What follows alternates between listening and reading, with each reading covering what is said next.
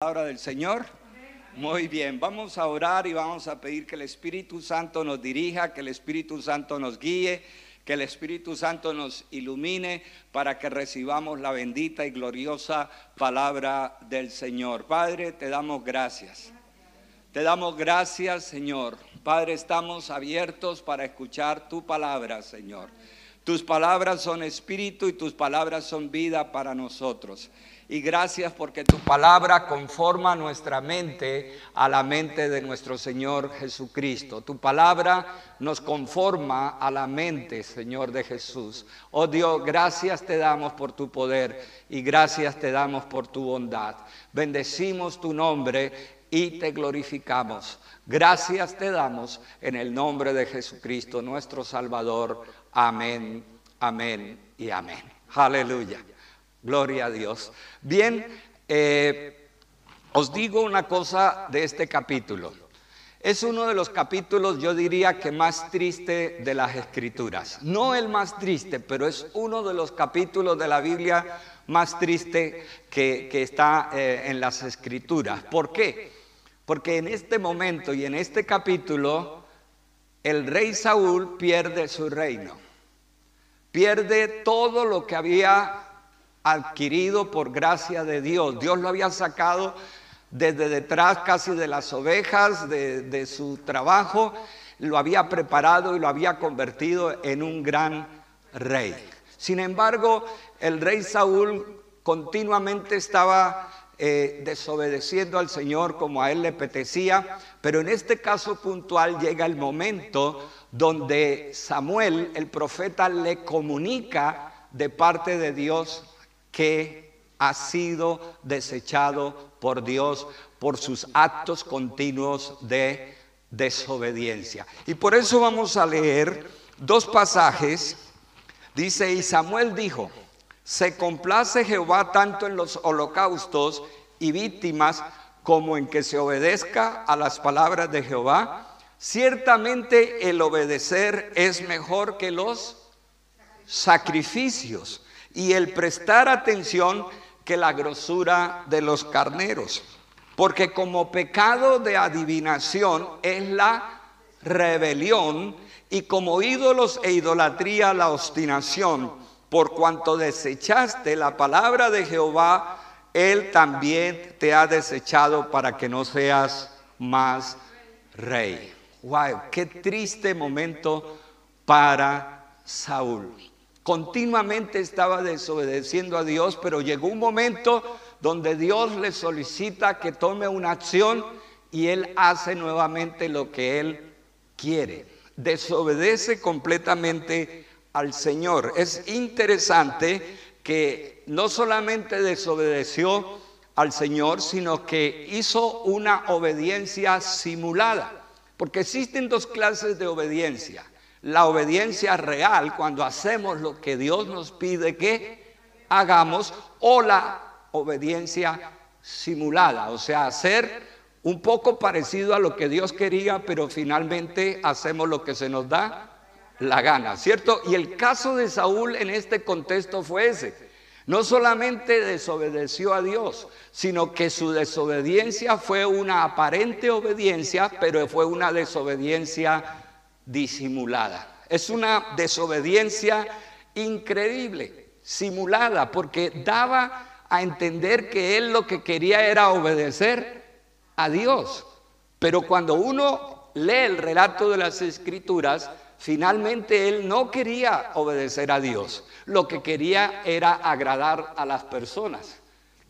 Y aquí entramos en un debate.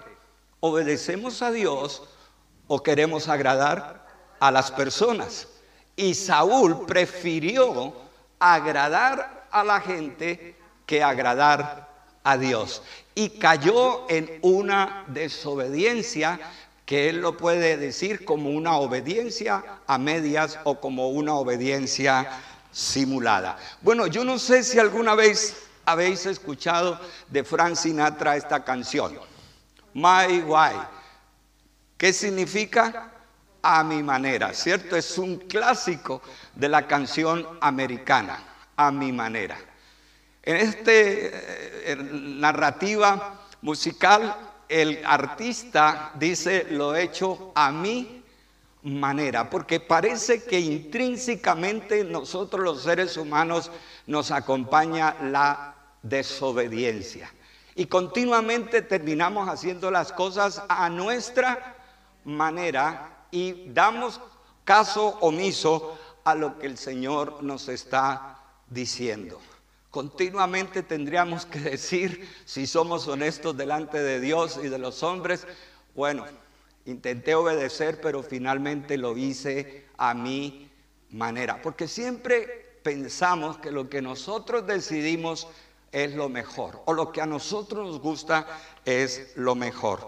La obediencia a medias es igual a desobediencia, ¿cierto? La obediencia a medias es igual a desobediencia. Hermano, el poder de la obediencia es tan grande, escuche bien, el poder de la obediencia es tan grande que fue ese poder a obedecer a Dios lo que abrió el camino de nuestra salvación, lo que abrió el camino a la salvación del universo, lo que abrió el camino a la redención. Y por eso la escritura habla de que ese camino fue abierto por un acto de obediencia, porque así como por la desobediencia de un hombre, ¿quién? Adán, los muchos fueron constituidos en pecadores, así también por la obediencia de uno, Jesús, los muchos serán constituidos justos.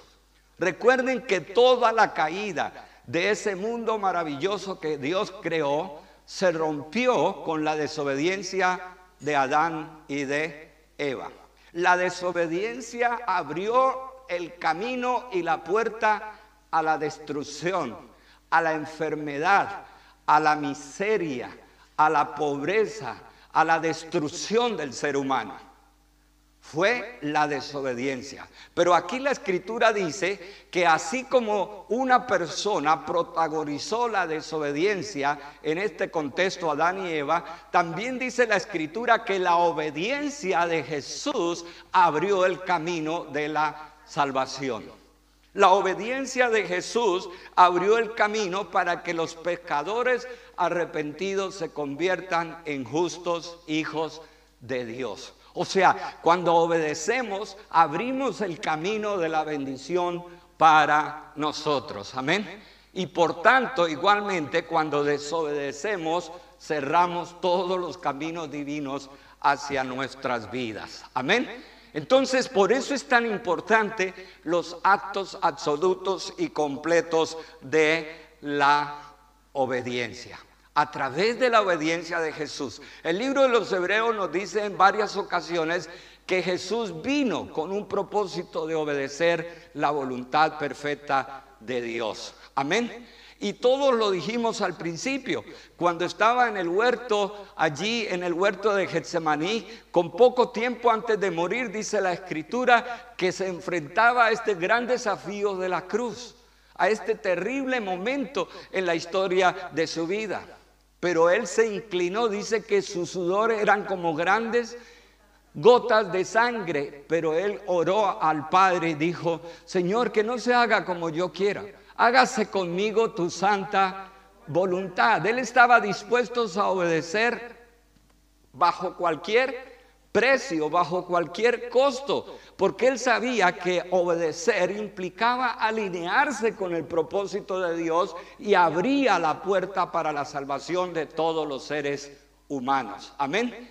Como Adán abrió las puertas para la destrucción, Jesús a través de la obediencia las abrió para salvación. Por eso la escritura dice que por la obra de Jesucristo nosotros fuimos reconciliados con Dios. Bendito sea el nombre del Señor. Amén.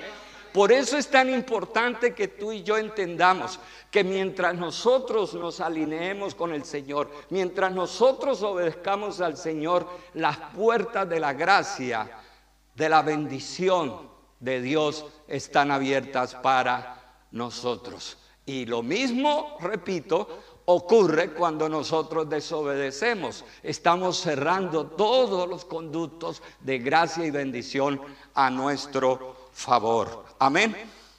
A veces pensamos que la voluntad de Dios es aburrida. O a veces pensamos que la voluntad de Dios realmente pues es cuestionable. Sin embargo, la escritura no dice eso. Dice que el problema no es la voluntad de Dios, el problema somos nosotros, porque la voluntad de Dios es buena, agradable y perfecta. Esa es la voluntad de Dios. Necesitamos cambiar el chip.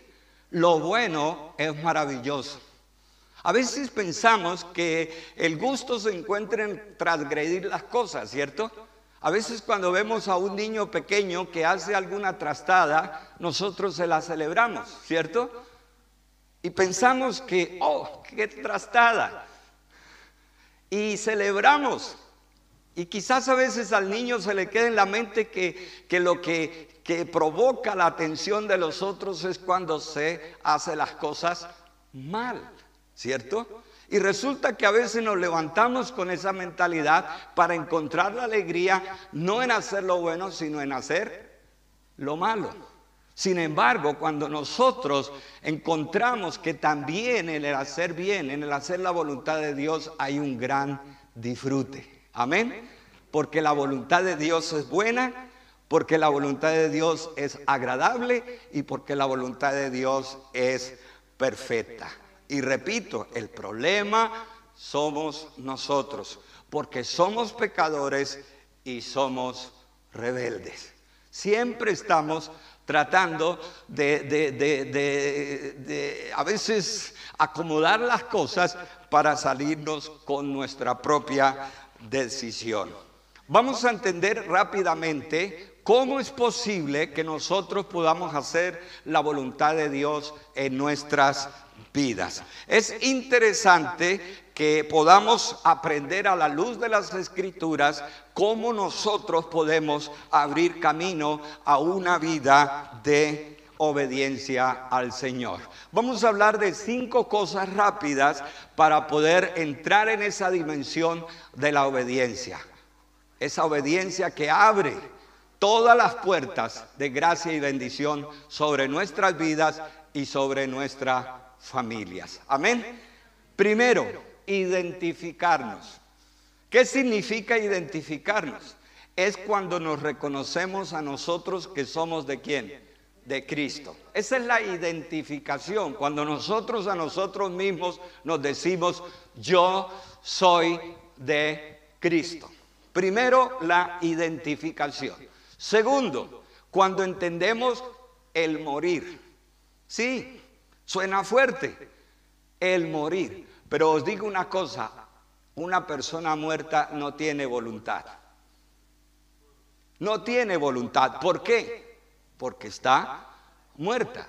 Cuando Pablo dice que nosotros estamos muertos al pecado, significa que el pecado ya no tiene poder en nosotros, porque estamos muertos al pecado. Por eso los que somos de Cristo ya no pecamos, porque estamos muertos al pecado.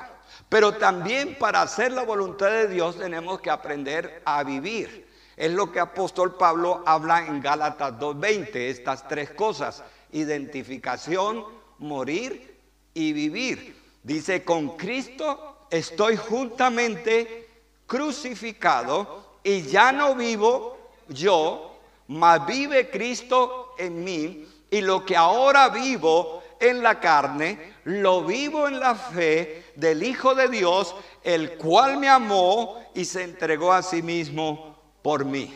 Amén. En este versículo se resumen la identificación, la muerte y la vida. Cuando estas tres cosas se dan, entramos en el camino perfecto de la obediencia. Amén. Repito, nos identificamos con Cristo diciendo yo soy de Jesús, pero también decimos yo estoy muerto al pecado. Y tercero, yo vivo para Dios. Cuando entramos en esa dimensión, nuestro camino de obediencia se inicia para ir en un continuo crecimiento. Cuarto, renovación. No es pasar de una lista de obras de la carne por una lista de las obras del Espíritu. es que nuestra relación con Cristo produce un fruto, la maravillosa vida del Espíritu que obedece. Amén. El obedecer a Dios no es tomar una lista o un conjunto de mandatos y comenzar a obedecerlos y poner un ok al lado de cada uno de ellos. Cuando nosotros podemos disfrutar de una comunión con Cristo, las cosas buenas brotan de esa relación con Él. Amén. Os explico algo. Alguien contó de una pareja donde el hombre era muy mecánico y legalista y todo lo anotaba. Imagínense el extremo fastidioso que tenía este hombre con su esposa, que por las mañanas le dejaba una lista de tareas que ella hiciera, ¿cierto? Y ponía 10, 15 cosas en una lista, por la mañana la esposa se levantaba y lo primero que encontraba era una lista. Y wow, era tan aburrido vivir con este hombre legalista. Le ponía un montón de tareas a su esposa para que llevara a cabo cada día. Sin embargo, pasó el tiempo y poco tiempo después el hombre enfermó y murió. Bueno, no, no respiren profundo y digan, oh, por fin, no, el hombre murió. ¿Sí? El hombre murió. La mujer siguió viviendo normal. Dos, tres años después conoció otra persona y volvió a casarse.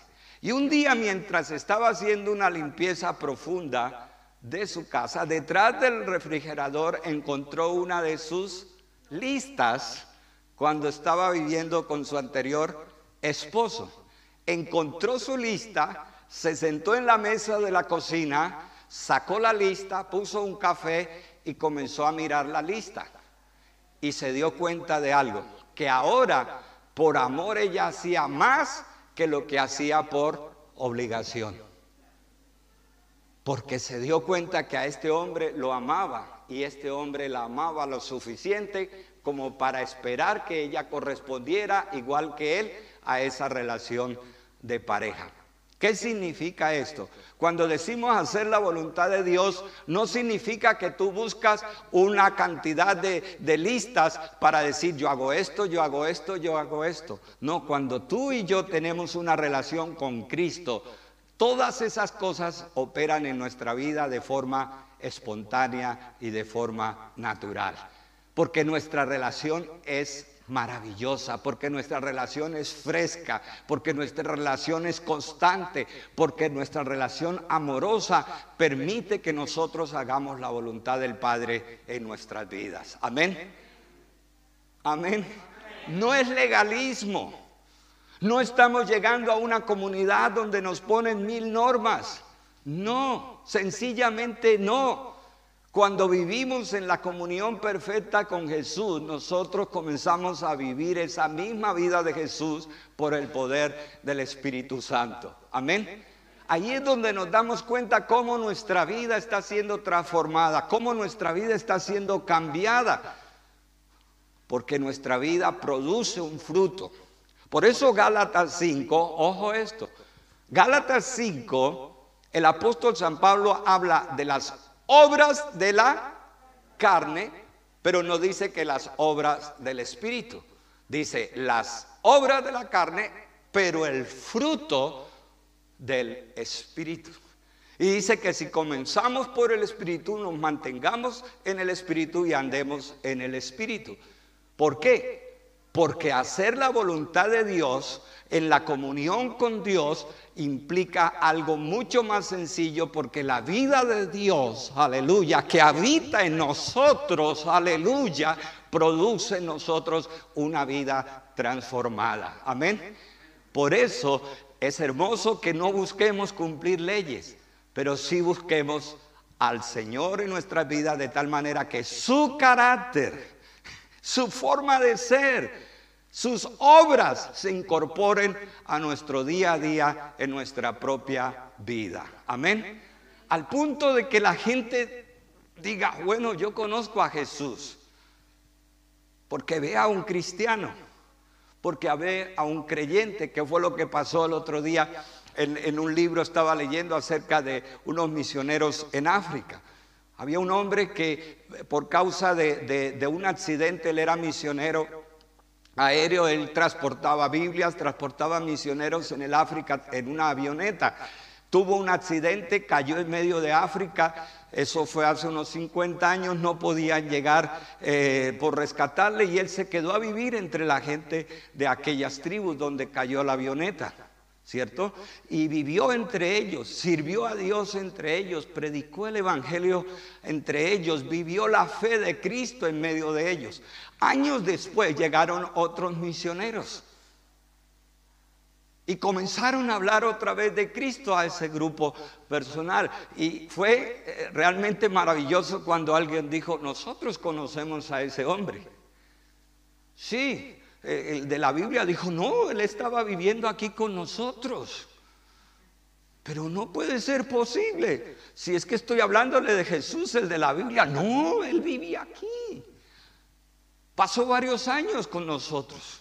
Y claro, comenzaron a investigar y encontraron que el hombre que se había quedado vivió tan maravillosamente como Jesús que la gente llegó a pensar que era Jesús vivo que estaba en medio de ellos. Cuando nosotros tenemos una relación con Jesús, la vida de Dios es parte de nosotros. El obedecer no es ningún problema. El obedecer es natural en nuestras vidas. El obedecer es espontáneo. Amén. No son listas, no son reglas, no son leyes. Sencillamente en la relación fluye la vida de Cristo a través de cada uno de nosotros. Amén. Por eso la gente nos ve quizás con el mismo cascarón, pero tienen que reconocer que tenemos un nuevo corazón. Porque nuestra relación con Cristo produce una vida que nosotros antes no teníamos. Amén. Y por último, el quinto aspecto es disfrutar de hacer la voluntad de Dios en nuestra vida. Salmo 48 dice, el hacer tu voluntad, Dios mío, me ha agradado y tu ley está en medio de mi corazón. ¿Quién dijo que hacer la voluntad de Dios es aburrido? ¿Quién dijo que hacer la voluntad de Dios no se puede disfrutar? Hermano, no hay lugar más seguro que en la perfecta voluntad de Dios. No hay satisfacción más grande en la vida que hacer la voluntad del Padre. No hay gozo más extraordinario para cualquier creyente que hacer lo que Dios le ha pedido que haga. Cuando una persona entra en esa dimensión espiritual, aleluya, que se ha identificado con Cristo, que ha aprendido a morir a sí mismo, que ha aprendido a vivir para Jesús, que ha aprendido sencillamente a, renovar su mente y su corazón delante de Dios por el fruto de la vida de Cristo, esa persona comienza a entrar en esa dimensión del disfrute de andar en su perfecta voluntad. Amén. Muchas veces quisieron acusar a Jesús, ¿cierto? Muchas veces sus enemigos quisieron acusarlo. Pero ¿qué dijo Jesús? El enemigo no tiene nada en mí porque yo hago siempre lo que le agrada. ¿No se imagina lo maravilloso que es vivir siempre para agradar al Padre? Ya eso implica que no tenemos por qué pensar en agradar a los demás. Porque sabéis una cosa, cuando tú agrades a Dios, ya no importa a quién desagrades. Pero cuando tú desagradas a Dios, ya no importa a quién agrades. O sea, lo importante es que aprendamos a vivir para la gloria y la honra del Señor. Amén. Quiero terminar esta charla con una parábola muy jocosa, me parece a mí, que está en la Biblia en Mateo capítulo 21. En Mateo capítulo 21 es la parábola de los dos hijos. Dice la escritura que fueron enviados por su padre a la viña para trabajar. El padre llamó a los dos hijos, venid acá. Y vinieron sus dos hijos y les dijo, bueno, id por favor a trabajar a nuestra viña, porque no solamente era la viña de su padre, también era la viña de ellos. Y uno dijo, sí, sí, sí, papá, yo voy, yo voy, yo voy. Y se fue, pero nunca llegó a trabajar a la viña. El otro dijo, no, papá, yo que voy a ir a trabajar a esa viña. Estoy enojado, no voy por allá, que trabajen los burros, que yo no voy. Pero dice la escritura que ido un poco, reflexionó y finalmente él sí fue y trabajó en la viña. Y la pregunta de la parábola es, ¿quién hizo la voluntad del Padre? ¿El que dijo que sí y nunca llegó o el que dijo que no y finalmente hizo lo que tenía que hacer? ¿En qué grupo a veces estamos nosotros, hermanos? En los que le decimos, sí, Señor, hágase tu voluntad, lo que tú quieras. Y salimos a hacer lo que se nos da la... O aquellos que de pronto al principio nos resistimos, pero finalmente nos humillamos y nos rendimos a la voluntad de Dios y a su propósito y obedecemos al Señor. ¿En qué grupo estás tú? ¿En qué grupo estoy yo? Bueno, cada uno lo sabemos. Yo encuentro en el Evangelio montones de personas que siempre viven diciéndole al Señor sí, a todo. Sí, Señor, yo voy a predicar el Evangelio. ¿Cierto? Sí, Señor, yo voy a, a, ofrendar o voy a hacer esto. Uh. Sí, Señor, yo voy a perdonar. Uh. Sí, Señor y dado el caso y el momento, pues nada de lo que han dicho, sí, sí, sí, sí, sí, Señor, yo lo voy a hacer, sí, yo voy a obedecer. Y llega el momento en que tienen que hacerlo y no lo hacen. Pero también he encontrado personas que a veces no dan la imagen, escuchen bien, de que lo van a hacer y finalmente se rinden a Jesús y le dicen, Señor, hágase tu voluntad y no la mía. He hecho este voto, lo voy a cumplir, Señor. Tú me hablas de perdonar, yo voy a perdonar. No me hace gracia, pero lo voy a hacer porque tú me lo dices, Señor. Lo voy a hacer porque tú me lo dices. Esas personas, hermanos, dice la escritura en esa parábola que ocuparán los primeros lugares en el reino de los cielos. Amén. Ya es tiempo de dejar de decir, yo quiero obedecer y comenzar a hacerlo porque podemos hacerlo en el poder del Espíritu Santo. Amén. Padre, te damos gracias en el nombre de Jesús. Gracias te damos en el nombre de Jesús. Gracias te damos en el nombre de Jesús. Gracias porque por la obediencia de Cristo nosotros y el universo entero entró en la oportunidad de la gran salvación. Gracias te damos, Señor. Gracias te damos, porque por la obediencia de Jesús hemos recibido esta salvación tan grande, Señor. ¿Cuántos nos perdemos de tantas cosas por ser desobedientes? ¿Cuántos perdemos el tiempo por hacer lo que se nos apetece a nosotros mismos y no la voluntad de Dios? ¿Cuánto dolor, cuántas heridas, ¿Cuántos problemas nos libraríamos si sencillamente obedeciéramos la dirección del Espíritu Santo? Muchos hablamos de la experiencia y en especial los jóvenes. Los jóvenes dicen, yo quiero tener mi propia experiencia. Pues esa propia experiencia les lleva a quebranto, a dolor, a enfermedad, a veces errores que no pueden cambiar en el resto de sus vidas. Y después de un tiempo, de pasar por esa famosa experiencia donde están hechos pedazos, con experiencias dolorosas y tristes, entonces se dan cuenta de que no valía la pena desobedecer y que lo han hecho.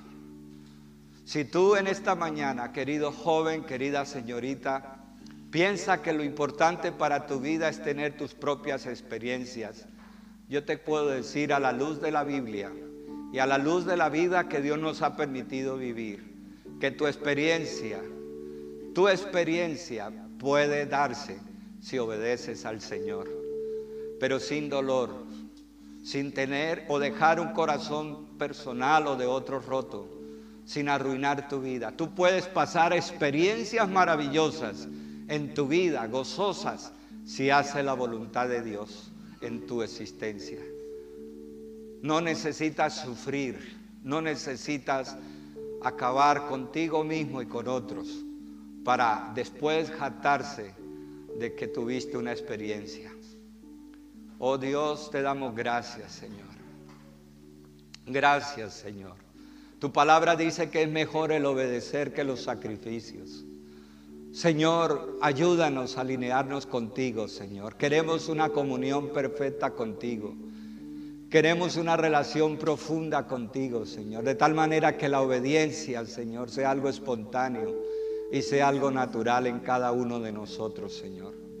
Que todos podamos disfrutar, Señor, de esta vida y de esta comunión, Señor, y de hacer tu voluntad. Padre, te damos gracias por el gozo que podemos sentir cuando hacemos tu voluntad en nuestras vidas, Señor. El disfrute, el disfrute que hay en vivir alineados a ti y a tu propósito, Señor. La alegría tan grande, aleluya. El gozo tan inefable que tenemos cuando nos alineamos contigo y vivimos en tu propósito y en tu voluntad. La seguridad que tenemos cuando podemos decir que estamos haciendo la voluntad de Dios para nuestras vidas. Oh Dios, te damos gracias, Señor, porque en la obediencia es donde se abren las puertas. Digan conmigo, se abren las puertas, se abren las puertas, se abren las puertas. La obediencia es una llave maestra para abrir puertas. Esas puertas que a veces se cierran son abiertas en el nombre de Jesús por los actos de fe y por los actos de obediencia. Aleluya. Bendito sea el nombre del Señor Jesús. Obedece al Señor. Obedece, haz la voluntad de Dios en tu vida para que esas puertas se te abran. Y si no se abren a través de esa obediencia, es la llave maestra que abre esas puertas por la gracia y el poder de Dios. Gracias te damos, Señor. Gracias te damos, Señor.